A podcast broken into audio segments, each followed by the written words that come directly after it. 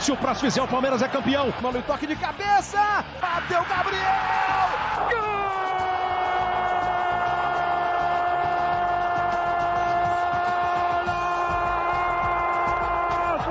Sabe de quem? De um craque chamado 45 de acréscimo. 45 de acréscimo no ar. Qual é, rapaziada? Muito boa noite para você que está nos acompanhando ao vivo, ou bom dia, boa tarde, boa noite, boa madrugada para você que nos ouve pelo podcast, em qualquer agregador pela internet. Chegamos com o episódio 131 do 45 de Acréscimo, este episódio que está sendo feito em formato de live, né, na noite desta terça-feira, dia 23 de novembro, e está caindo na quarta-feira, normalmente, como você já conhece, no seu agregador favorito.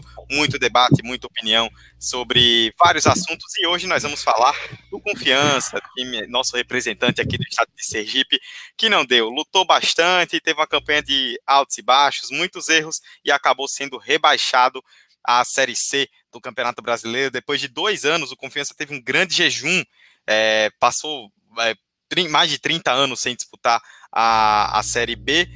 No seu segundo ano depois do retorno, é, amarga essa queda para a terceira divisão. E vamos falar muito nessa próxima hora sobre o que aconteceu, as causas, as consequências dessa queda, que foi que causou o rebaixamento do Confiança para a Série C, consumado na última rodada, perdendo para a Ponte Preta por 1 a 0 aqui no Batistão. Ainda falta uma rodada, mas o Confiança já sabe que não vai conseguir sair da vice-lanterna, vai terminar o campeonato na 19 colocação.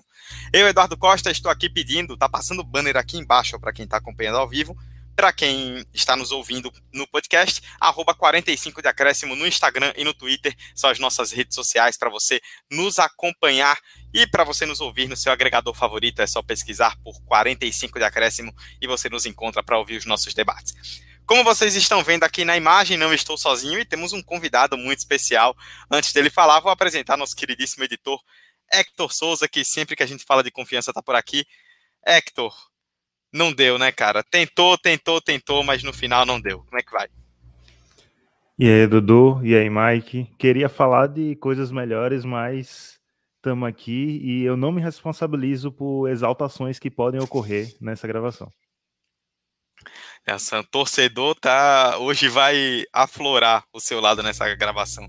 Com a gente aqui também ao vivo, nosso convidado especialíssimo, um craque, um, uma, uma, grande referência aí quando o assunto é cobertura do confiança, que topou gentilmente participar com a gente na noite desta terça-feira, Mike Gabriel, da página Dragão de Aracaju, que está aí sempre acompanhando tudo que é notícia, é, entrevistas, tudo relacionado à confiança, os jogos, está sempre no estádio, vai compartilhar um pouco da visão dele sobre esta queda do confiança. Tudo bem, Mike? Seja bem-vindo. Opa, fala, fala Edu, fala Eduardo, fala Hector. Cara, bem não tá não, mas estamos seguindo a vida aí, né? É, voltando para casa, mas espero que seja só uma estadia rápida, um até breve, vou voltar lá, ver como as coisas estão e voltar já para a Série B mais uma vez. Mas é isso, vamos falar aqui dessa temporada trágica. Acho que a Série B foi só o, a cereja no bolo, né? A, num bolo de merda do, dessa temporada ridícula que a Confiança fez. E eu tô junto aqui com o Hector. Não me responsabilizo pela, pela, pelos impropérios que eu possa proferir aqui hoje. Eu vou ser responsável hoje pela parte jornalística da, da live e eles dois pela parte torcedora, né? Tô aqui só para tô aqui para mediar o negócio. Mas vamos lá então, é, começar o debate. Vou, vai aparecer aí, né? Vou compartilhar a tela com vocês da classificação, só para quem não não tá um pouco por fora da situação, né? Poder acompanhar. Vocês me informem, por favor, se está aparecendo aí o compartilhamento. Tá aparecendo sim, só não tá, tá aparecendo sim. tá ouvindo depois. Pronto. É. Então, para quem tá, para quem, quem tá vendo, tá, tá observando aí a pontuação. Para quem está ouvindo, né, o Confiança tem 19 com 36 pontos, 9 vitórias, 9 empates e 19 derrotas. É, ele não importa o que aconteça na última rodada, ele vai permanecer na 19 posição. Tá a 6 pontos do Remo, que é o 16 então, faltando uma rodada, não tem mais condições de se salvar. Remo, Londrina e Vitória são três times aí brigando contra essas duas vagas que por enquanto estão com Londrina e Vitória nessa briga contra o rebaixamento. Confiança e Brasil de Pelotas já estão rebaixados. Vamos começar então, é, Hector. A gente gravou o episódio, até fui buscar aqui com a, com a amiga do Mike, inclusive, nossa queridíssima Carla Ferreira. Carla, um beijo se você estiver assistindo uma, uma, grande torcedora do Confiança. O episódio 97, em janeiro desse ano, quando acabou a Série B de 2020, que entrou em 2021 por conta da Covid. E o Confiança se salvou, né? Fez uma Série B até sólida em vários momentos e conseguiu é, a permanência em um ano de retorno, né? Esse ano, o que é que aconteceu, vocês como torcedores, né, que era a visão de vocês, que aconteceu de diferente, né? Os erros que o Confiança cometeu foram vários erros ao longo do ano que culminaram num ano muito ruim, né? O Confiança cai, mas não é só a queda. No saldo de todas as competições, o ano acabou sendo muito negativo para o Confiança. É, se a gente for ver, não teve uma competição que o Confiança se saiu razoavelmente bem, né? Porque foi é, eliminado precocemente na Copa do Brasil, foi eliminado na primeira fase da Copa do Nordeste, não chegou à final do Sergipano e ainda foi eliminado da Copa do Nordeste do ano que vem já. Então, foi um ano devastador para o time e a gente vai acabar batendo na mesma tecla, eu acho, durante todo o, a live aqui, porque foi basicamente planejamento, velho. O que teve ano passado que não teve esse ano foi planejamento, foi uma coisa esdrúxula que a diretoria fez. Eu estava é, dando uma olhada nas contratações, foram contratados contando os remanescentes do ano passado. E os contratados desse ano foram 57 jogadores que ficaram na, na confiança, quatro técnicos, contando com o Zé Carlos, que ficou, acho que foi 10 jogos aí como interino. Então, não tem como você esperar algo de bom de um clube, porque você percebe que o time não tem estabilidade, o time não tem um, uma base de elenco para propor ali, tanto que quando o Rodrigo Santana veio, trouxe um monte de jogador. Quando ele caiu, foi muito jogador que foi dispensado, porque foi muito jogador que veio da panelinha dele, sabe? O jogador que não fazia parte do planejamento da diretoria, ele estava pedindo e começou a vir. E aí, quando a diretoria viu que o, que, que o negócio estava apertando, teve que pegar jogador nas carreiras. E aí, quem é que está livre aí no mercado? Quem é que dá para pegar? E acabou que foi um, um, um elenco muito limitado não tinha peças de reposição durante toda a temporada, um planejamento super mal feito e, querendo ou não, também um pouco de soberba da diretoria de achar que o Confiança era imbatível dentro do Estado e deu o que deu aí no estadual.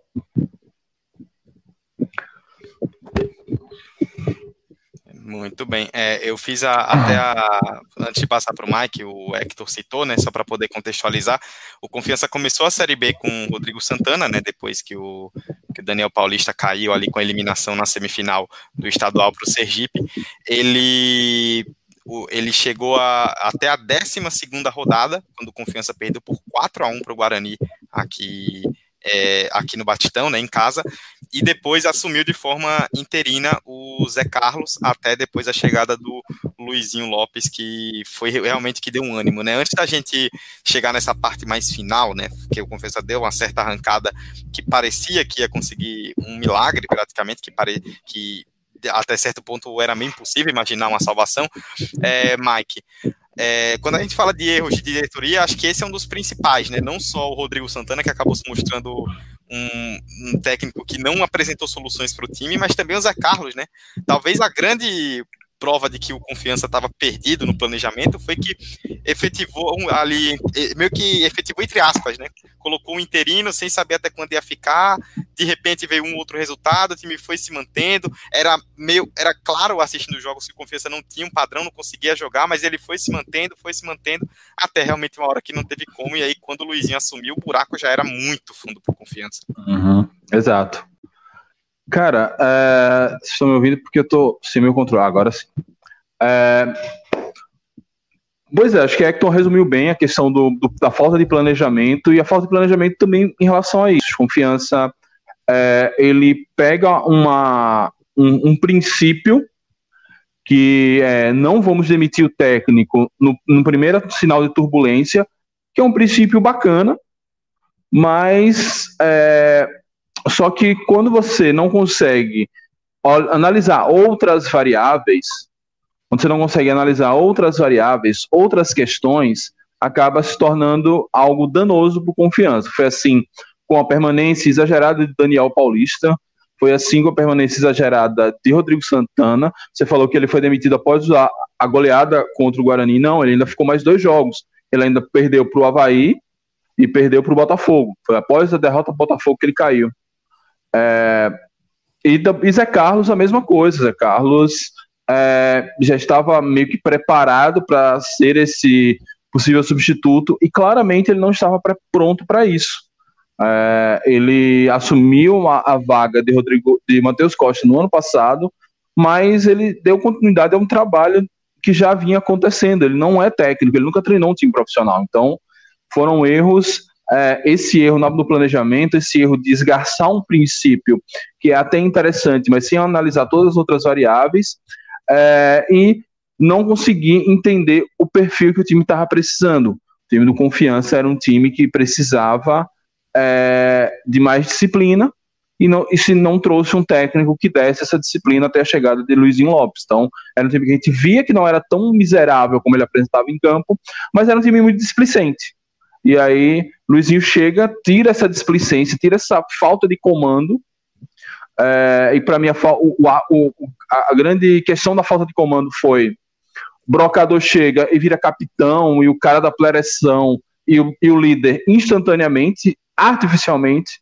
Então, a falta de, de, de, de critério e padrão foi o que aconteceu para essa toda essa problemática aí na temporada. Pois é, vou só dar um oi aqui para o pessoal. Vocês já viram aí na tela: Vitor Matheus, Leonardo Sampaio, Gabriela Ferreira. Não precisa mostrar essa triste situação novamente, é, Gabi? Então, não deu, viu? Daniel Andrade perguntando aqui: boa noite, amigos. Como chega o confiança? Depois ele corrigiu no comentário seguinte, né? Como chega o confiança para enfrentar o Remo na última rodada? Sou remista. Daqui a pouco a gente vai falar, né? Do, do quando for falar do futuro do confiança, vamos tocar um pouquinho nisso também. É, Marco Souza aqui com a gente também, é como o Remo só depende de si para se salvar e vai pegar o confiança na última rodada. Em alguns grupos por aí, contatos com o pessoal de fora, o pessoal de lá do, de Belém já tá todo mundo, oh, como é que viu confiança aí? Será que o Remo vai conseguir? Já já a gente vai tocar nesse assunto também. É, Hector, você mencionou a questão da diretoria, e aí acho que vale a gente conversar sobre isso, né? Quero jogar tanto para você quanto para o Mike. Entre é, Rodrigo Santana, Zé Carlos, Luizinho Lopes, os treinadores que passaram nessa Série B, entre os vários e vários jogadores, as dezenas de jogadores que você citou, entre diretoria, como é que a gente pode, entre aspas, parcelar essa culpa, né? Quem, é, eu compartilho da opinião de da grande maioria dos torcedores de que a diretoria é a grande responsável por isso tudo, mas como é que a gente pode dividir isso no fim das contas? Cara, é difícil de botar uma fração exata aí, mas acaba sendo a maior parte para a diretoria por, pela falta de planejamento, pelos nomes que trouxe, principalmente os nomes de técnicos, né? Porque se a gente olhar aí a caminhada, é, Daniel Paulista continuou o trabalho porque ele tinha uma confiança da diretoria, a diretoria confiava muito nele pela permanência, pelos trabalhos anteriores dele, só que ele se mostrou que estava tão perdido quanto a diretoria, ele não estava dar uma coesão para o elenco, ele não estava conseguindo achar a base daquele elenco é, durante o estadual, ele não conseguiu formar um time titular que se repetisse, que conseguisse apresentar um bom futebol. Então, aí entra também, eu acho que entra também um pouco da, da nova regra da CBF, né? Que você não pode demitir dois técnicos no campeonato, senão você tem que ficar com alguém do próprio clube já. Apesar da gente ver que os clubes é, meio que driblaram essa regra depois, mas eu acho que o Confiança sentiu esse medo e aí demitiu Daniel Paulista e trouxe o Rodrigo Santana para não demitir Daniel Paulista logo nas primeiras rodadas. Só que aí Rodrigo Santana, sabe? É, é, um técnico que não tinha apresentado nenhum trabalho convincente, todos os trabalhos dele foram medíocres, e ele se mostrou medíocre mais uma vez. Aí, como eu disse, trouxe os jogadores dele e não era nem só a falta de liderança em campo, sabe? Parecia, eu assistindo alguns jogos, parecia que tinha rixa de elenco, alguma coisa assim, porque via, você via os jogadores discutindo em campo e não era aquela discussão de, ah, não, essa jogada aqui é melhor, era tipo, umas discussões de você é burro, essas coisas assim, sabe? Então, parecia que, que tinha é, é, essa, essa rixa, e aí demitiu ele, ficou o Zé Carlos, eu acho que também esse, essa, toda essa demora para contratar um novo técnico não foi só pensando no nome perfeito, foi muito também desse medo de trazer um técnico que tem que demitir de novo e Zé Carlos ter que continuar até o final do campeonato, pensando nessa regra da CBF. Então, tem, tem todo, todo esse planejamento dos técnicos, dos técnicos é, e aí muito dessa culpa também vai na, na conta do Rodrigo Santana, de não conseguir formar uma base no time, de não conseguir ter o, o, elenco na sua mão no sentido de ser um líder mesmo. Por mais que ele tentasse aplicar alguma tática, parecia que ele não tinha moral. E aí, para um técnico que não tem moral, que não tem liderança, já era, sabe? E eu acho que a menor conta acaba caindo na, na, nos jogadores. A gente viu durante alguns jogos, algum período, que parecia que, os jogadores, que tinha jogadores que estavam sem vontade de jogar realmente, tinha alguns jogadores que parecia que estavam fazendo corpo mole, mas a gente viu nessa reta final, principalmente com o Luizinho, porque ele veio e deu moral para o time, ele conseguiu dar, dar uma confiança para o time, ele conseguiu motivar o time mesmo. O Luizinho tem muito essa. Por mais que ele seja um técnico que ele não tem tanta é, tanta tática assim, sabe? Que ele não seja um técnico de, vamos dizer, de Série A, por, por, assim dizer, mas ele consegue motivar um elenco e ele trouxe isso. E a gente viu que alguns jogadores estavam, sabe, correndo atrás, por mais que tivesse alguns outros jogadores é, que ainda fizesse o corpo mole, tivesse jogadores que perdessem a cabeça muito fácil, vulgo Neto Berola contra a Ponte Preta, que tipo, sem comentário, sabe? Então, é, eu acho que fica nessa escala, sabe? Diretoria muito em cima, aí depois vem os técnicos, principalmente o Rodrigo Santana, e lá embaixo os jogadores. Mike, pode completar. Ah, ah, concordo, acho que é, é, bem isso mesmo. A diretoria é a principal culpada por não ter feito o planejamento adequado. É, a gente sempre falava, principalmente no início, quando a coisa começou a desandar na Série B, é, e até mesmo comentando a, o, primeira, o primeiro semestre horrível, com eliminação no estadual, na Copa do Nordeste, na Copa do Brasil, que o, a diretoria, ela, ao não ter um departamento de futebol organizado, depender muito da mão do técnico, o que eu acho um princípio interessante, que é até aplicado em vários outros países e outros esportes, esportes americanos, no, estadunidenses, por exemplo, é, do técnico ser o gestor ali, de, de pensar e tal, mas a gente estava numa temporada típica, uma temporada que termina no dia 30 de janeiro e já recomeça no dia 20 de fevereiro.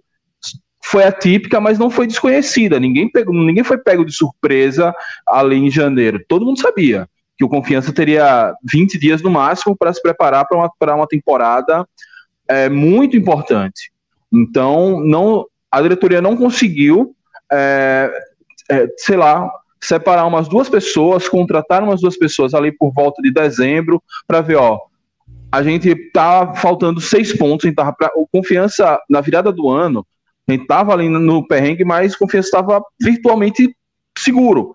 Tava faltando muito poucos pontos e uma tabela que até dava para passar. Tanto que confiança fez seis pontos a mais do que precisava, já que a Série B não foi tão disputada o ano passado como foi esse ano. Então, dava para ter é, contratado ou separado umas duas pessoas da diretoria para começar a pensar no mercado. Ó, quem foi que subiu?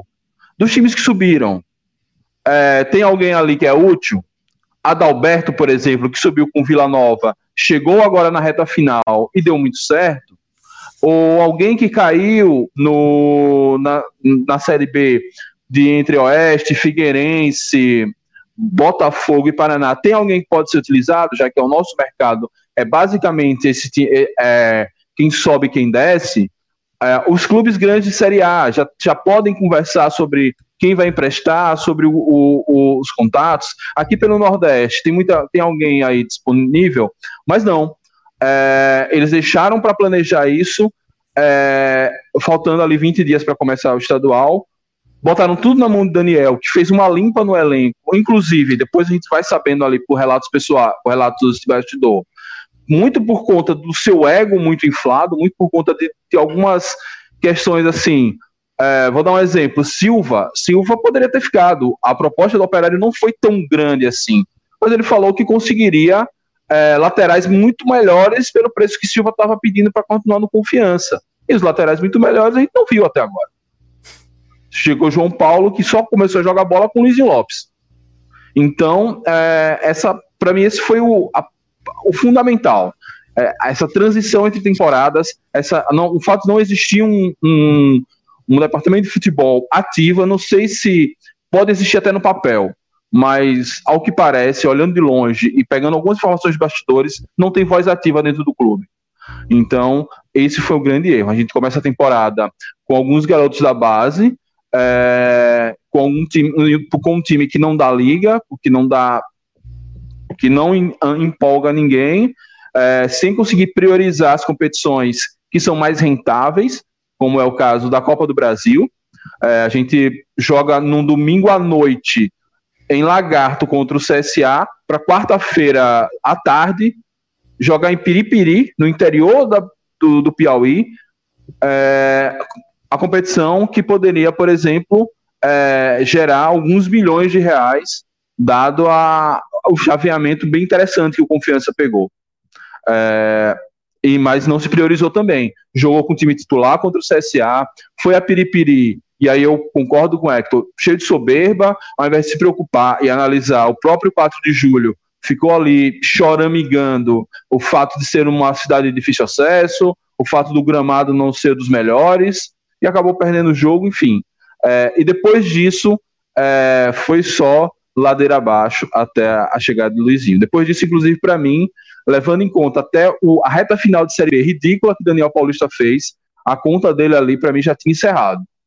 E aí a diretoria ainda segue com Daniel por mais um tempo, espera ser eliminado no Campeonato Sergipano, foi eliminado no Campeonato Sergipano mais uma vez por conta da soberba. A gente sabe que é, arbitragem, eu não vou entrar muito em polêmicas aqui, sabe que a arbitragem sergipana é muito frágil para o tamanho de um clássico Sergipe Confiança. E aí Fábio erra no primeiro jogo e ele segue para chegar no segundo jogo e erra de novo. E o Confiança em nenhum momento solicitou ou pagou, já que era um ano onde até tinha recursos em caixa, para trazer uma arbitragem de fora para que a gente pudesse ter um, um, resultado mais justo. Porque além de tudo isso, além de todos os erros da, da competição, teve duas falhas gritantes de arbitragem e nos prejudicou nessa temporada e principalmente na temporada que vem é, agora. Então, foram muitos erros, é difícil enumerar aqui, mas eu estou tra trazendo pelo menos o que eu vejo como o central, é, esse planejamento inicial. E depois, talvez, o segundo erro central foi: fomos eliminados do Campeonato Sergipano, não, não tinha mais o que fazer, mas aí a gente teve ali um meizinho para replanejar. E esse novo planejamento talvez tenha sido até pior do que o primeiro, porque trazer um técnico que vem com um discurso de que vai botar o time para frente, para cima, vai jogar em transição rápida, marcando alto, sendo que o Confiança não conseguiu ganhar o Campeonato Sergipano. É, um treinador que nunca treinou um time de Série B e que sobrevive de um trabalho de dois, três anos atrás na base do Atlético Mineiro é maluquice. A gente até tentou acreditar, mas muita gente que acompanha já sabia que aquilo ali era a você flertar demais com o rebaixamento, o que aconteceu. É, acho que tem muito disso que vocês falaram, né? E como e vou voltar ao que Mike até tocou no início da live, não só o erro, mas a insistência no erro, né? O Confiança errou em vários momentos e insistiu no erro por vários momentos até tipo, todos nós percebíamos assistindo a gente, isso não vai dar certo. E, e continuou só para até para em relação falando um pouco mais de temporada é, pra, do resto da temporada, né? O, é, o Mike citou aí a questão da Copa do Brasil, que a confiança caiu para o 4 de julho. Desde que rolou essa mudança de regulamento, né? Em, que, com jogos únicos na, nas primeiras fases, e nesse primeiro, no, na primeira rodada, né, na primeira fase, o time visitante, que é o que tem melhor ranking da CBF, ele tem a vantagem do empate para conseguir se classificar. Essa participação do Confiança foi a segunda e foi e, e, nas duas vezes ele não conseguiu aproveitar. Em 2018 perdeu também para o Ferroviário lá em lá no PV, tinha a vantagem do empate jogando fora de casa, perdeu por 2 a 1 e agora contra o 4 de julho perdeu por 1 a 0 e com a premiação que dá a Copa do Brasil, né, ser eliminado. A gente começou a visualizar a chave no começo do ano e pensou, pô, dá para avançar aí mais de uma fase até ganhar uma grana que é muito interessante. E aí acabou caindo na primeira fase, o 4 de julho até fez uma campanha muito interessante, né? Só foi parar o São Paulo lá na frente, mas assim, por mais interessante que tenha sido a campanha do 4 de julho, é um time de Série D, e Confiança já era um time na segunda temporada de Série B, né? Tipo, não podia perder esse jogo, acabou perdendo.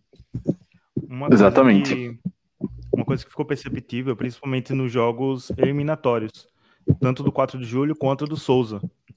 Esse time não sabe lidar com pressão. Esse time não tem psicológico para jogos únicos, onde perdeu ali e você está eliminado. Nos dois jogos foram erros muito bobos, foram jogos muito fracos, foram eh, talvez contra o Souza foi um dos piores jogos da temporada, pegando a própria Série B mesmo. Então, é, a gente também vê muito aí de uma parte psicológica, sabe? Que não foi trabalhada com, com elenco, que nessas situações pode prejudicar o time até a longo prazo, como a gente está vendo. É, o Mike citou uma questão aí que é, tem um comentário aqui da Gabriela, ela fez uma pergunta, vou, jogar aqui na tela. Inegável que o Confiança teve vários erros durante a temporada, mas vocês acham que os erros da arbitragem prejudicaram o time em alguns jogos? É, antes dos meninos comentarem, é, falando da minha parte, né? Eu, eu normalmente, seja com meu time ou em qualquer outra situação, eu não costumo falar muito de arbitragem, porque a arbitragem brasileira é horrível em, em, todos os sentidos. E aí, to, alguns times mais, outros menos, mas todos os times em algum momento da temporada reclamam de arbitragem. É, em alguns jogos, alguns lances duvidosos que poderiam ter tido outras marcações é, aconteceram. Não dá para negar que sim.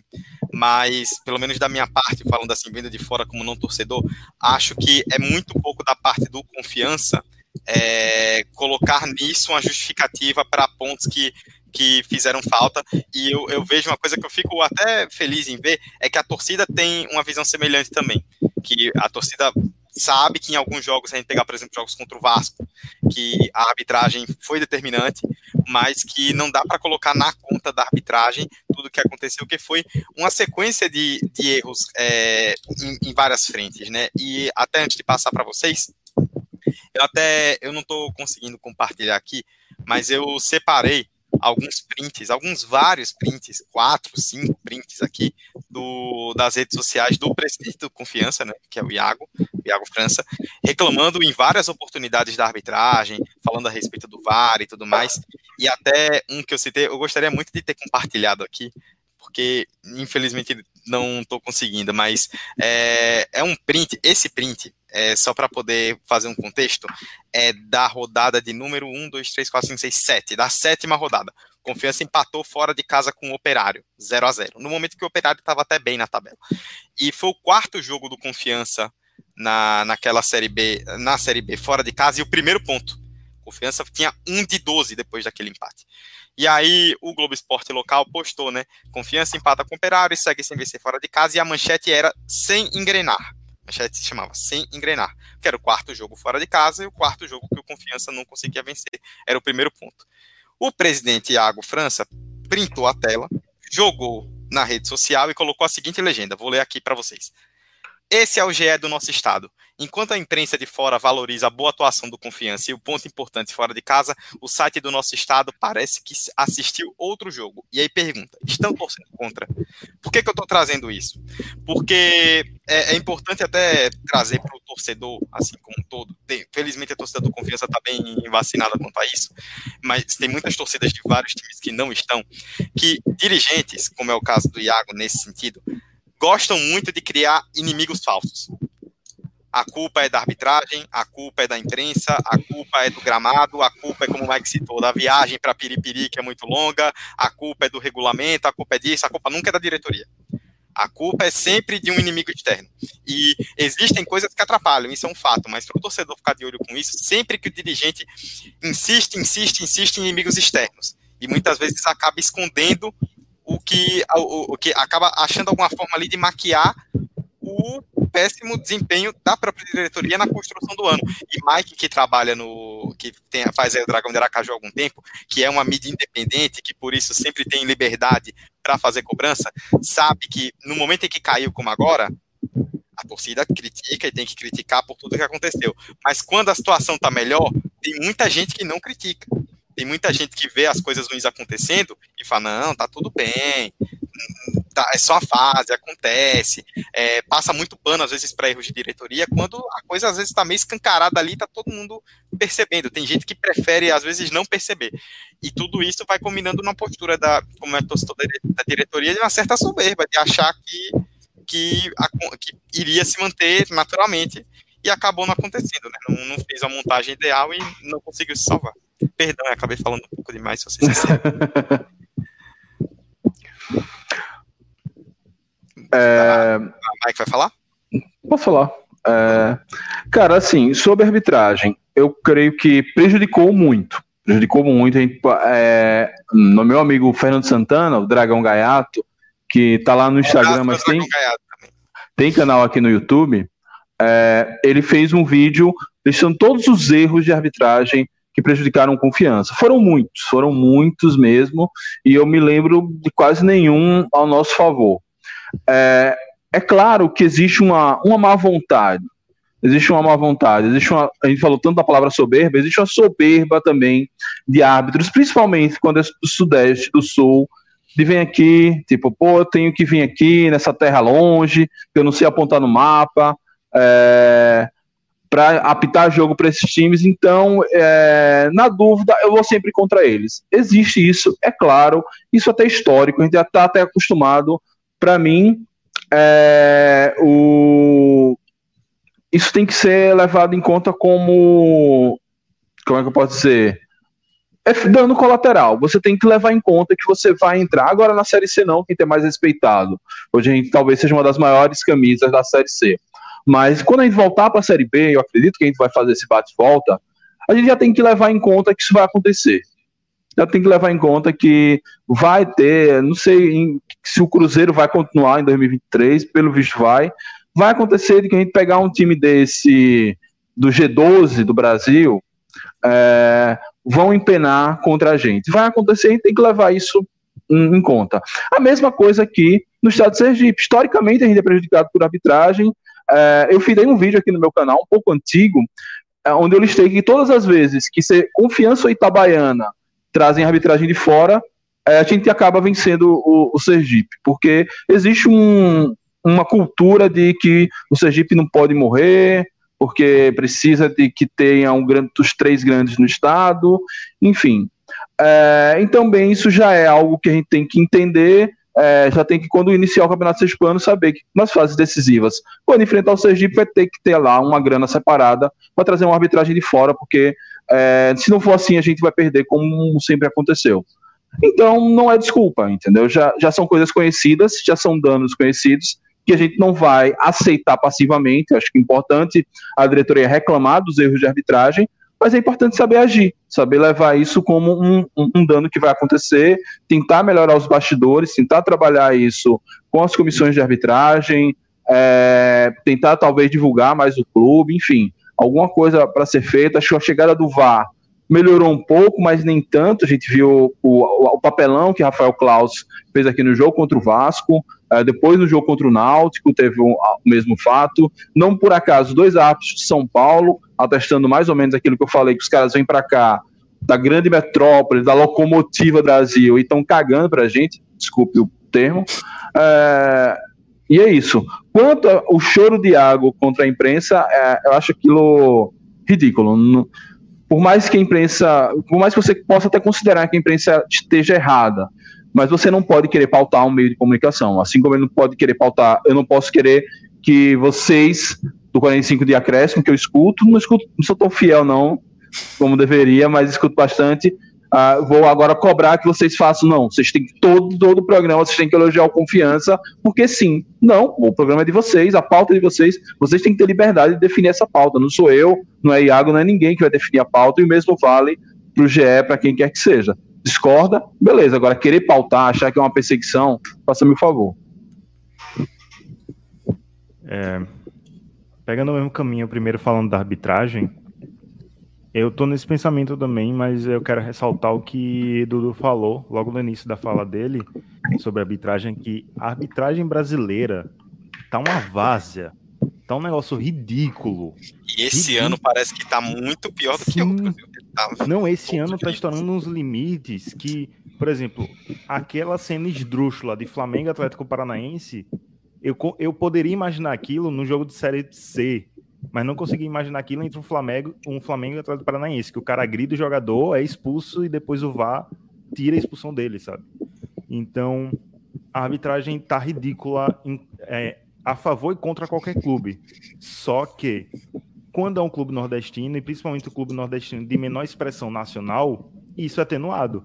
É muito maior e muito mais recorrente, sabe? E a gente viu, eu acho que o que foi mais marcado foi contra o Vasco, porque foi nos dois jogos que, que aconteceu, dois lances bem parecidos e coincidentemente em cima do mesmo jogador, que foi o Álvaro. Então, sabe, é isso, sabe? É uma coisa que a gente que tem que aprender a lidar, porque infelizmente está acontecendo, vai acontecer. A CBF está pouco se lixando para o futebol sergipano, a realidade é essa. E a gente tem que caminhar com as próprias pernas, tem que denunciar sim, mas entra aí no choro de Iago, que é ridículo. Ele se comportou a temporada toda como um, um menino mimado. Quando a torcida, entre aspas, se virou contra ele, eu coloco aqui muito entre, entre muitas aspas, ele basicamente sumiu. Ele, fica, ele fazia, às vezes até aparecia em público, às vezes até gravava um vídeo. Ele simplesmente sumiu, ficava só postando no seu Twitter, sempre essas reclamações com arbitragem, reclamação com mídia, reclamação com isso e com aquilo, em nenhum momento assumia a responsabilidade. Então, quem acha forte que acha, mas ele se, realmente se comportou como um menino mimado. E aí, próximo ano tem eleição, a gente não sabe o que vai acontecer aí.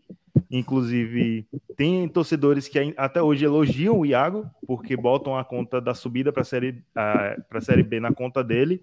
Claro que ele teve aí o seu papel, mas a queda também está na conta dele, sabe? E aí é pesar aí, porque todo o planejamento da, da subida já foi. O que a gente está agora é com a queda, a gente tem que lidar com a queda, sabe? Então é isso que a gente tem em mente. E, e agora é pensar no futuro, sabe? É é uma coisa que, que Hector falou aí, que era até o gancho que eu ia puxar, é que no fim das contas, né, até pelo desempenho da temporada, se a gente imaginar 2022, o Confiança regrediu, né, ao que ele tá, ao que ele era antes da série de subir para a série B. Porque, como vocês já bem destacaram, né, não chegou à final do Sergipano, então acaba não pegando a vaga na, na Copa do Brasil não conseguiu vaga direta para a Copa do Nordeste, então teve que jogar o pré-nordestão para o ano que vem. Hector lembrou, foi eliminado em casa aqui para o Souza. É, já havia sido eliminado com a campanha bem ruim na Copa do Nordeste de 2021, e agora com o rebaixamento ele cai para a Série C, só vai ter o estadual e a Série C, e tem a grande questão, né, além do, de não participar da Copa do Nordeste da Copa do Brasil, que é das cotas do Campeonato Brasileiro, né? Que tinha a cota para a Série B, agora não vai ter a cota para a Série C. Então é um planejamento que exige muito mais inteligência, que vai ser muito mais enxuto a nível de dinheiro. Né? O Confiança não vai ter o recurso que teve nas últimas temporadas. E aí eu quero puxar o gancho justamente para vocês, que tem algumas perguntas aqui sobre isso. Ó, é, Maurício Prado, meu grande amigo Maurício, comentou. Como vocês acham que vai vir o planejamento do Confiança para o próximo ano? E ele completa abaixo. Brigando forte para subir ou ainda corre por fora? É, o Jorge Vinícius acrescentou aqui, comentou confiança, campeão do Campeonato Sergipano, depois disse que o time é pouco competitivo. É, Gabriela é, aqui já comentou, né? Ela comentou mais sobre a diretoria, falou ele, ele, o presidente, né? Não quer admitir o óbvio que a culpa é dele. É, Karina Costa, beijo, mãe minha mãe está assistindo, mandou um parabéns pela live. É, Marcos Portilho, salve, salve, Clube do Remo, assim como o Daniel, né, torcedor do Remo, a galera do Remo que é, tá, tá aí ansiosa para ver como vai vir confiança para essa última rodada. Antes disso, falar um pouco de 2022, é, Mike, um ano que promete um planejamento muito mais enxuto, vai ter que ser muito mais inteligente, e até já introduzindo um pouco do que o Maurício falou, né, pensando no ano que vem, confiança, ele chega, na minha opinião, e acho que isso vai ser algo que vai mudar um pouco a forma de ver a Série C, que nos anos que o Confiança disputou a Série C, até mesmo quando subiu, em nenhum dos anos o Confiança chegou três vezes no mata-mata, né? Subiu na terceira. Não era um time que começava a Série C com aquela expectativa de, pô, esse elenco aqui, essa equipe é favorita para subir. Tipo, as coisas foram acontecendo, que a Série C é um campeonato muito aleatório. De repente aconteceu, Confiança chegou, em duas não conseguiu, uma terceira deu certo. Agora o Confiança chega com outro status. Como passou dois anos na Série B e caiu agora, ele já chega como um time que veio da Série B, os outros clubes já vão olhar para o Confiança como, olha, esse time estava lá na Série B, esse time subiu há pouco tempo, esse time já exige mais respeito, já exige mais cuidado. E agora é ver como é que o Confiança vai lidar com isso. Como é, o que é, como é que você enxerga esse 2022 aí, Mike? Então, 2022, uh, é, você já falou bem, né? Sem cota nenhuma. Vamos ver o que, que sobrou disso aqui. Pelo menos a gente tem uma estrutura ok para trabalhar a Série C, estrutura física lá no, no Sabino Ribeiro. É, tem alguns jogadores que, pelo que eu ouvi falar, vai ter grana para manter. É, tá negociando aí com o técnico. É, e, para nossa sorte, tem uma Copa do Mundo no final do ano que encurtou o calendário. Então, a Série C já começa em abril. Então, meio que não vai ter, são, tanto, são poucos meses de investimento. Tem, você vai ter um ou dois meses a menos de salário para pagar aos atletas. Então, isso dá uma facilitada. É, eu vejo que, é, dado o, a experiência que o Confiança tem na Série C, o Confiança na série, esteve na Série C de 2015 a 2019, é, nessa, nesse, nesses anos, nesses cinco anos, é, em três ele brigou para subir, subiu no, no último, no caso 2019. Então, confesso que ele já tem o, as cicatrizes e a experiência para participar desse campeonato. É, vem essa experiência de dois anos de Série B. É uma coisa que a gente não falou muito, mas pelo menos a minha visão é que a queda da Série B era bem esperada.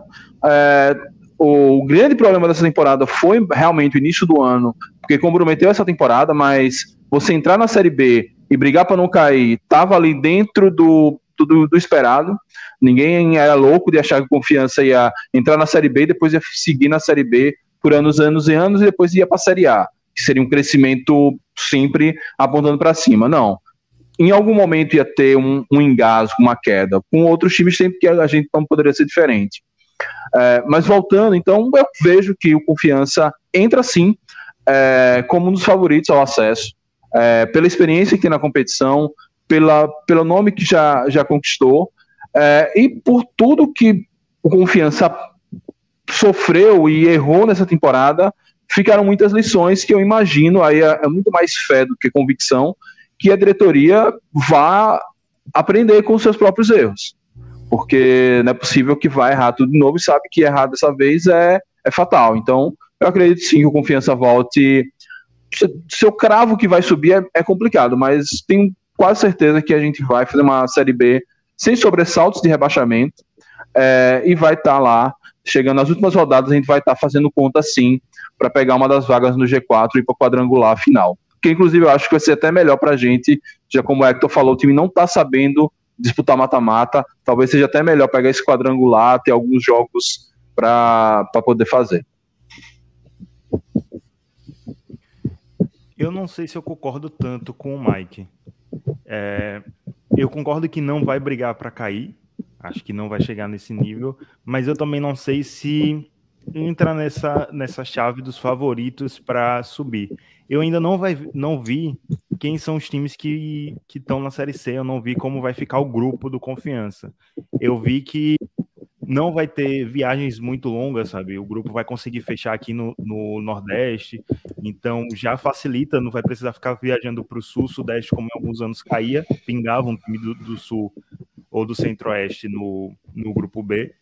Então isso já ajuda no sentido de gasto de viagem, no sentido também de, de condição física, de desgaste. Acho que dá para chegar sim no quadrangular final. Eu só que tem que ver também como vai ser essa montagem de elenco. O meu maior medo para essa temporada é essa, sabe? A montagem de elenco, como ela vai ser preparada, quem são os atletas que vão ficar, quem são os atletas que vão vir, se vão trazer alguns atletas da base, porque esse ano tentou fazer isso e não deu certo, e tem que fazer isso com uma preparação muito grande já na base, não é trazer um, um atleta em formação e colocar no elenco principal. Isso funciona com clubes que têm um elenco muito vasto. Confiança tem um elenco limitado. Então, já tem que vir um atleta mais preparado para alguém se machucou, ele conseguir suprir. aquela falta de uma forma eficiente. Então, eu acho que eu vou ficar devendo aí essa previsão, porque para mim depende muito de como vai ser feita a montagem do elenco. Mas eu acho que no mínimo é um meio de tabela ali e acho que para o Confiança, apesar de eu não gostar tanto dessa segunda fase ser um quadrangular, eu gostava mais das eliminatórias, achava mais emocionante, mas como torcedor é melhor sim, porque é, tem, apesar de ter de precisar de mais fôlego, porque são mais jogos, mas não é um, um, jogo acaba tudo, sabe? Você tem como negociar ali, perder um jogo, ganhou dois e tem e tem isso, sabe? São quatro vagas, então dá para brigar sim um abraço para a torcida do Fortaleza, né? Que nessa aí de mata-mata passou quase uma década na Série C. Imagina o torcedor do Fortaleza quando mudou de regulamento, pensando, pô, quantos anos de Série C ter nos poupado se, se o lá tivesse entrado antes, né? É, é. Só para completar a informação que Hector trouxe, né? Até agora tem 18 de 20 times confirmados na Série C do ano que vem. Faltam, como eu citei no começo da live, as duas, as duas, as duas vagas restantes da Série B, né? Os dois times que é, vão cair restantes da Série B. Vai ter a última rodada agora no fim de semana. Por enquanto, é, por enquanto nós temos aí Londrina e Vitória, mas ainda tem a última rodada para definir algumas coisas. É, imaginando, o próprio GE Nacional fez um levantamento, né, imaginando como vocês sabem, né, quem acompanha, a Série C ela tem dois grupos com 10 equipes, né, antes da live, antes da parte final, perdão, com o quadrangular e com os quadrangulares, e esses, esses grupos são divididos por regiões, né. Normalmente tem um grupo com times do sul-sudeste e, e outro grupo com times aí do, é, do norte nordeste, aí às vezes acaba tendo muito time nordestinos do norte, vão para outro grupo, é uma conta que varia de ano. Por enquanto nós temos um grupo de 10 entre as equipes do norte e nordeste, que são Paysandu, Manaus, o próprio Confiança, Botafogo da Paraíba, Ferroviário, Altos, Floresta, Campinense, Atlético do Ceará e ABC. E temos um grupo aí com oito equipes, né, que são as equipes do Centro-Oeste, Sul e Sudeste, que são Brasil de Pelotas, Ipiranga, Aparecidense, Volta Redonda, Figueirense, São José, Botafogo e Mirassol. Essa é a conta que a gente está fazendo, porque se a última rodada se mantiver como está, e aí caírem Londrina e Vitória, cai um time do Sul e um time do Nordeste, e aí seriam, na teoria, 11 times de Norte e Nordeste, alguém iria ter que pular para o outro lado. E quem seria esse time? Né? Aí tem tudo uma conta que a CBF faz.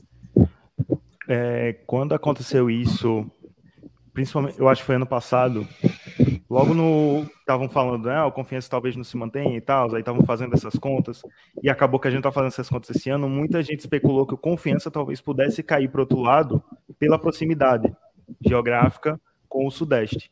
O Vitória caindo é bom para a gente, porque talvez o Vitória pingue do lado de lá e a gente consiga se salvar aqui no grupo do Nordeste, que economicamente e, como eu falei, fisicamente é melhor, é melhor até melhor para o clube. Então, eu acho que o Vitória não consegue se salvar, então talvez seja até melhor, mas também pode cair dois, né? Porque pode cair o Remo e o Vitória. E aí tem, tem que ver essa outra vaga também, como ficaria, quem pingaria do lado de lá. Da é, última assim... vez, quem pingou do lado de lá foi do norte, não foi? Foi o Remo Isso, o isso. Foi. Paysandu jogou do lado de lá. Então pode, pode ser o Manaus também. É, até, pela, até como a gente tem dois times do norte, né, Paysandu e Manaus, e a possibilidade do Remo, eu particularmente não acredito que vão colocar um time do norte, porque aí ficaria uma discrepância. Né? Você tem um time do norte jogando um grupo, um time do norte jogando outro grupo, não sei como seria isso. Eu é, é porque depende da logística, entendeu? A logística do Manaus sair de, do Amazonas para jogar no Nordeste é quase a mesma de, jogar no Sul. Por, por causa do o, o ACBF, que é quem custeia essas passagens, ela tem o contrato com a Gol, então depende muito das rotas da Gol e algo que me parece, as rotas de agora sempre precisam passar por Brasília ou é por São Paulo, não é uma, não é uma rota que ajuda muito a gente aqui do Nordeste. Por isso que às vezes eles preferem que os do Norte desçam para o Sul e, e deixem as coisas mais ou menos organizadas aqui dentro do, do, do, Nordeste. Porque aí, por exemplo, se cai com o Vitória, o Confiança já não, não vai de avião para Salvador e o Vitória já não vem de avião para Caju. Então tem todas as questões logísticas. Por isso que eu acho que dificilmente o Confiança vai para o grupo de baixo. Tem essa conta aí que talvez se o Remo se salvar, não, é, se o Remo cair, vá, mas enfim, acho que se alguém tiver que ser sacrificado nessa história aí, vai ser o Manaus. É, um abraço para a gloriosa malha aérea brasileira, onde você sair de Manaus para para Sergipe direto não, não tem como, né? Você tem que ir para São Paulo para depois ir para Sergipe. É uma delícia. É, uhum. Bom, o pessoal está aqui mandando mais comentários. A gente já já vai encerrar. Antes ainda tem um pouquinho para a gente é, conversar. Nara Costa mandou parabéns pela live top. Karina Costa, minha mãe, seu pai, seu irmão estão aqui assistindo, Dudu. Então, um beijo para minha mãe, para meu pai, para meu irmão, para Nara, que é minha tia, para Luiz, minha namorada, para todo mundo que está assistindo aí, o, a galera tá colada. É, Luiz, era aí, citei ela, mandando que live top. Gabriela, acredito que Vitória e Londrina mesmo, que vão cair. Eric Oliveira comentou: Vitória não cai, sou Bahia, mas o Vitória não vai cair. Ok, olha só. Vamos ver se os baianos vão se salvar, né? Porque nas duas séries, tanto Bahia quanto Vitória estão em situações. Vitória é mais delicada que o Bahia, mas os dois têm situações aí bem complicadas nessas últimas rodadas.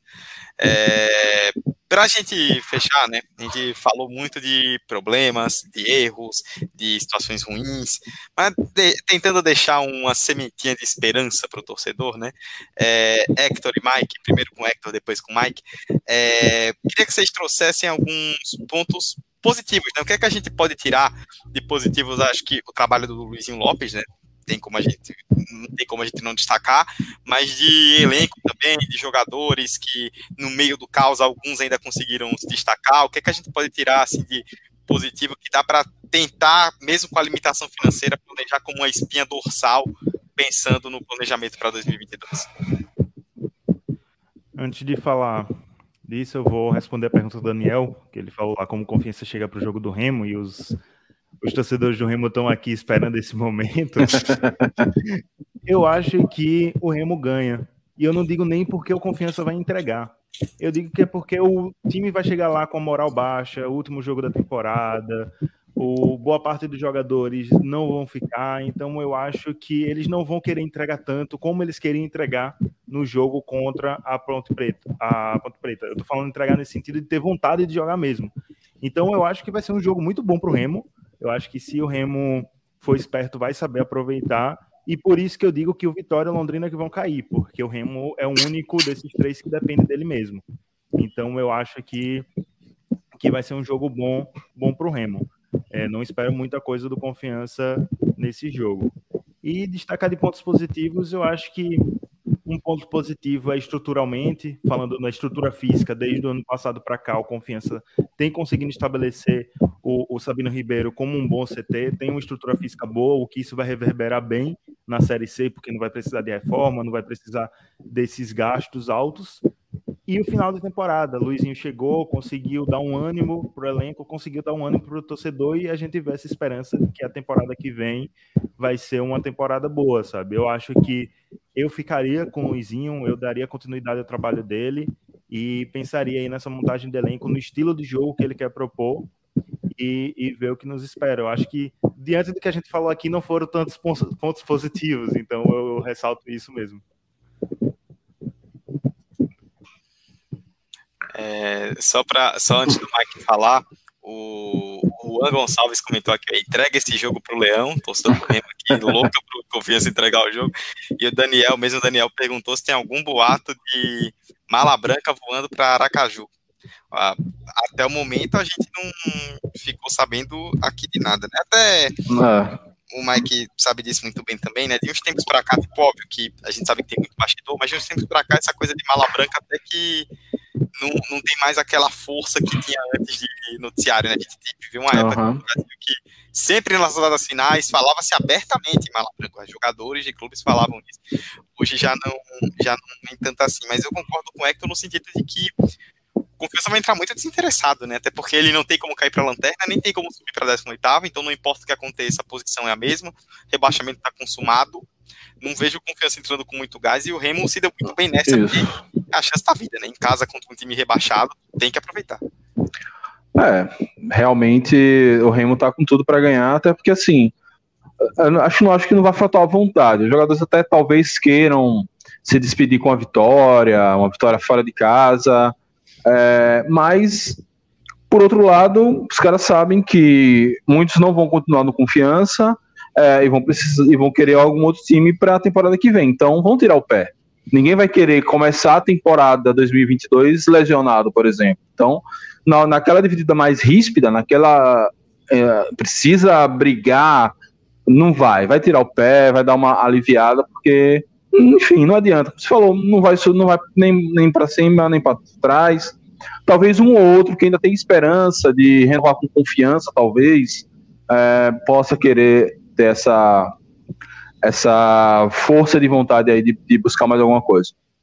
Sobre o, os pontos positivos que se pode tirar da temporada, acho que você fala, é, sigo muito com o que Hector falou, é, a questão estrutural é, avançou bastante, né, a questão da construção do CT, toda a reforma da parte administrativa também do Confiança, a gente vê muito CT, academia, né, o gramado, a academia, a parte de fisioterapia, mas tem toda uma área administrativa que realmente está reformulada, está reorganizada, é, provavelmente também com processos de gestão interessantes, até porque o Confiança, em termos de gestão, vamos dizer, levando em conta o negócio de futebol, a marca Confiança, não tivemos grandes sobressaltos, não teve nenhum credor batendo a porta, não teve atraso de salário, não teve contratos aí meio mal acabado foi tudo, tudo, tudo correu muito bonitinho, tudo correu como deveria correr. Então, esses processos de trabalho também é um, um ponto positivo.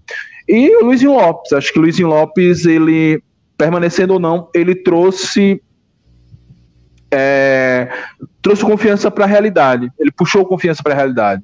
Puxou confiança para saber que não adianta querer inventar muito a roda, tem que voltar para o seu DNA, tem que contratar jogadores que vêm sim de divisões inferiores ou que estão até em times que nem estão disputando divisão nenhuma, é, mas que tiveram alguma coisa para, que tem alguma coisa para apresentar, como foi o caso de, de, alguns jogadores que foram buscar na série C, na série D, o próprio Adalberto, que eu falei muito, para mim foi é o cara que se renovar vai assim a gente já começa a temporada muito tranquilo, é um líder em campo, é um jogadoraço, mas eu acho que essa temporada que ele fez deve ter abrido muito caminho para ele, para outros times. É, acho que o que tem bom é isso. Luizinho Lopes é, e o que ele representa, a confiança voltar a buscar esse DNA. Não trazer medalhões, mas trazer jogadores que sabem que tem um time querendo crescer no cenário nacional, tem um time hoje que já cresceu e já é respeitado no cenário nordestino, jogadores que têm esse mesmo espírito. É, treinadores idem. Então, acho que essa volta desse, desse pisar no chão, de entender é, que não vai ser um Neto Berola, um William Santana, até que foram úteis na temporada, que vão querer ascender, mas vai ser um Reis, por exemplo, lembrando de temporadas passadas, ou um Kivel, ou os caras que olham para o confiança como um trampolim num bom sentido. Tipo, a partir do confiança eu posso é, mostrar meu futebol, o meu trabalho para o mundo outros que já mostraram esse trabalho e estão em declínio, vêm para confiança até com uma certa vergonhinha. Então, essa volta desse, de, de, desse, dessa característica que foi muito presente no confiança ao longo desses anos, é, talvez seja um grande ponto e o ponto que vai fazer com que a gente tenha esse 2021 é, na história como um sobressalto. Confiança vinha em um crescimento, mas teve um ano ali que ele se embolou um pouquinho se reorganizou, tomou fôlego e voltou para o crescimento. O Mike citou muito bem o Adalberto e outro jogador também que vale a pena a gente destacar é o Gemerson, que infelizmente se contundiu, perdeu a região da temporada, mas era um jogador que vinha numa crescente muito boa. Muito dessa boa fase do Confiança começou por conta do meio do meio campo que ele conseguiu organizar ali, porque o, o Confiança em vários momentos se mostrou um time com meio campo que não tinha criação e Gemerson em alguns momentos conseguiu fazer essa criação, mesmo sendo um, um volante. Então acho que é outro jogador também para destacar, ficando ou não, merece muitos elogios. Oh, é, inclusive digo mais, se Gemerson não se machuca, talvez a gente ainda chegasse nessa rodada com chance. Sim, concordo. Concordo, concordo também. Ele, era, foi, ele foi um ponto de desequilíbrio ali no meio campo do confiança, muito interessante. É, Gabriela Ferreira, nosso querido Luizinho Lopes, ela comentou aqui, é o eu, eu, fiquei pensando nisso, né, durante um tempo que acho que diante dessa situação toda, quem saiu melhor no fim das contas foi o Luizinho, né? Porque ele vinha de anos aí de alguns trabalhos que não tinha engrenado, até no próprio Confiança, ele já tinha passado durante a Série C e teve altos e baixos. Ele estava no na Jacuipense, né? Se Isso. não me a Jacuipense já estava rebaixada para a Série D. Então, Mas ele, ele, tinha acabado de chegar na Jacuipense. Acho que ele não chegou a, a, a, a comandar um jogo sequer. Sim, sim, era um time que já estava ali fadado ao rebaixamento e de repente pinga uma chance no confiança, ele faz um ótimo trabalho, uhum. então devolveu uma gana ali pro time que estava precisando e na pior das hipóteses ele ficando, né, ele estava na Jacuipense, que estava caindo para D, ele está no confiança que vai chegar como candidato a acesso na C, então na pior das hipóteses ele ainda está bem. Ele é... era um técnico que estava sempre ali na Série C, então tá em casa. Já conhece o ambiente. Né? Eric Oliveira, Eric que é meu primo, inclusive. Tem que ter mala branca, solta leão a mala. Ih, rapaz, o Vitória vai ter que dar mala branca para muita gente, viu? Porque tem um caminho longo para percorrer o Vitória nessa última rodada. É, José Carlos Coelho Rodrigues Júnior, galera de Belém aqui participando. Ó. Confiança vem para Belém com o time que vinha jogando ou vai dar oportunidade para jogadores da base? Mike, você que acompanha as notícias, já tem não, algo a respeito disso? Cara, não tem nem base. A base foi desativada no meio dessa temporada. Então é, é com essa turma que tá jogando mesmo. Muito bem. É, Dragão Gaiato, que o, que o Mike citou aí durante a live. Boa noite, vivemos o sonho da Série B e deu para ver que é possível estar lá. Com um pouco mais de organização, confiança cabe na segunda divisão. Acho que é isso, né? Uma coisa que eu cheguei a comentar no ano passado, quando Confiança se salvou, comentei inclusive no episódio que eu sei com o Hector no, no, em janeiro. Confiança ficou em 15, né? Se salvou ali na penúltima rodada, tal, ficou perto até da zona de rebaixamento, mas teve uma folga no final.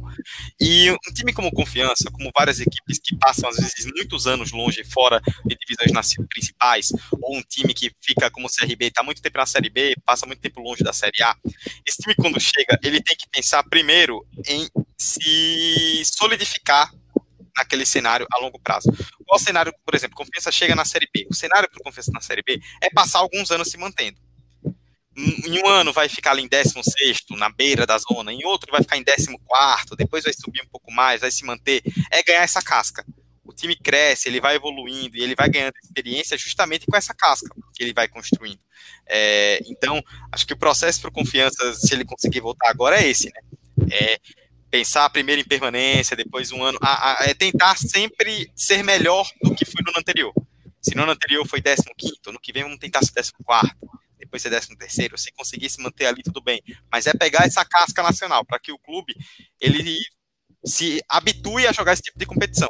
O clube ele cresce, ele evolui, ele chega lá em cima quando ele se acostuma a jogar. Casos como Fortaleza, que sobe da C para B no ano seguinte é campeão, ou de CSA e Santa Cruz, que vão subindo a ladeira de forma praticamente consecutiva, principalmente no caso do CSA, são raros.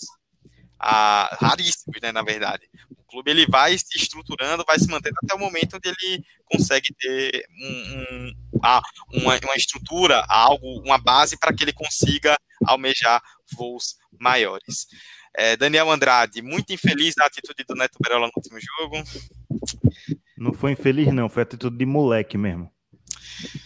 E assim, Queria ficar de folga. E aquela, né?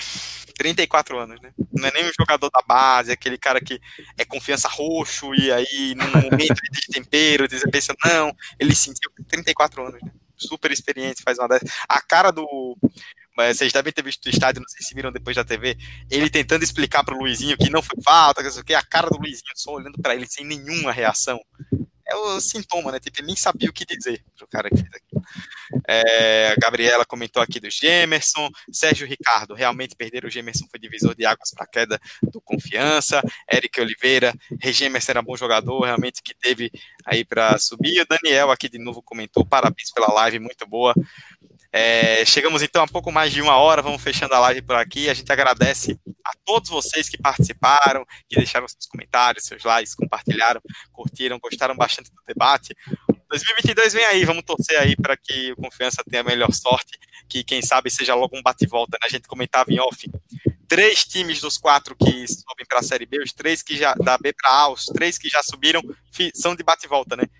Botafogo, Coritiba e Goiás caíram ano passado, já sobem esse ano de novo. Vamos torcer para que o Confiança repita isso na Série C. Eu, Eduardo Costa, estive com Hector Souza e com Mike Gabriel do Dragão de Aracaju neste episódio 131 45 de acréscimo em live no nosso YouTube e que vai cair também no seu agregador. Hector, muito bom debate. Vamos esperar aí por dias melhores para o Dragão. Valeu, Dudu. Valeu demais, Mike. Agregou demais aqui. Muito bom essa conversa. E que venha 2022, que venham dias melhores. E é isso. Somos azulina até morrer. É isso aí. Mike, meu querido, muito obrigado por aceitar o convite. Você com certeza vai voltar aqui mais vezes quando falarmos de confiança. E também deixar uma pergunta para você responder no, nesse final, pelo que a Gabriela comentou aqui.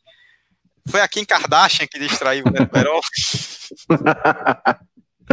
É bem possível, bem possível que ele esteja tivesse entrado em campo com a cabeça bem longe, bem lá na quinta. Ai, meu Deus. Bom, pessoal, é isso. Muito obrigado aí a todos vocês que nos acompanharam aqui até o final. Semana que vem mais um episódio do 45. Tá passando aqui embaixo no banner para quem tá vendo ao vivo. Arroba 45 de acréscimo no Instagram e no Twitter. E no seu agregador favorito é só pesquisar por 45 de acréscimo e você nos encontra. Hector, Mike, todos vocês que nos acompanharam, muito, muito obrigado por estarem aqui. E semana que vem a gente tá de volta. Forte abraço a todos vocês. Tchau, tchau. Valeu, turma.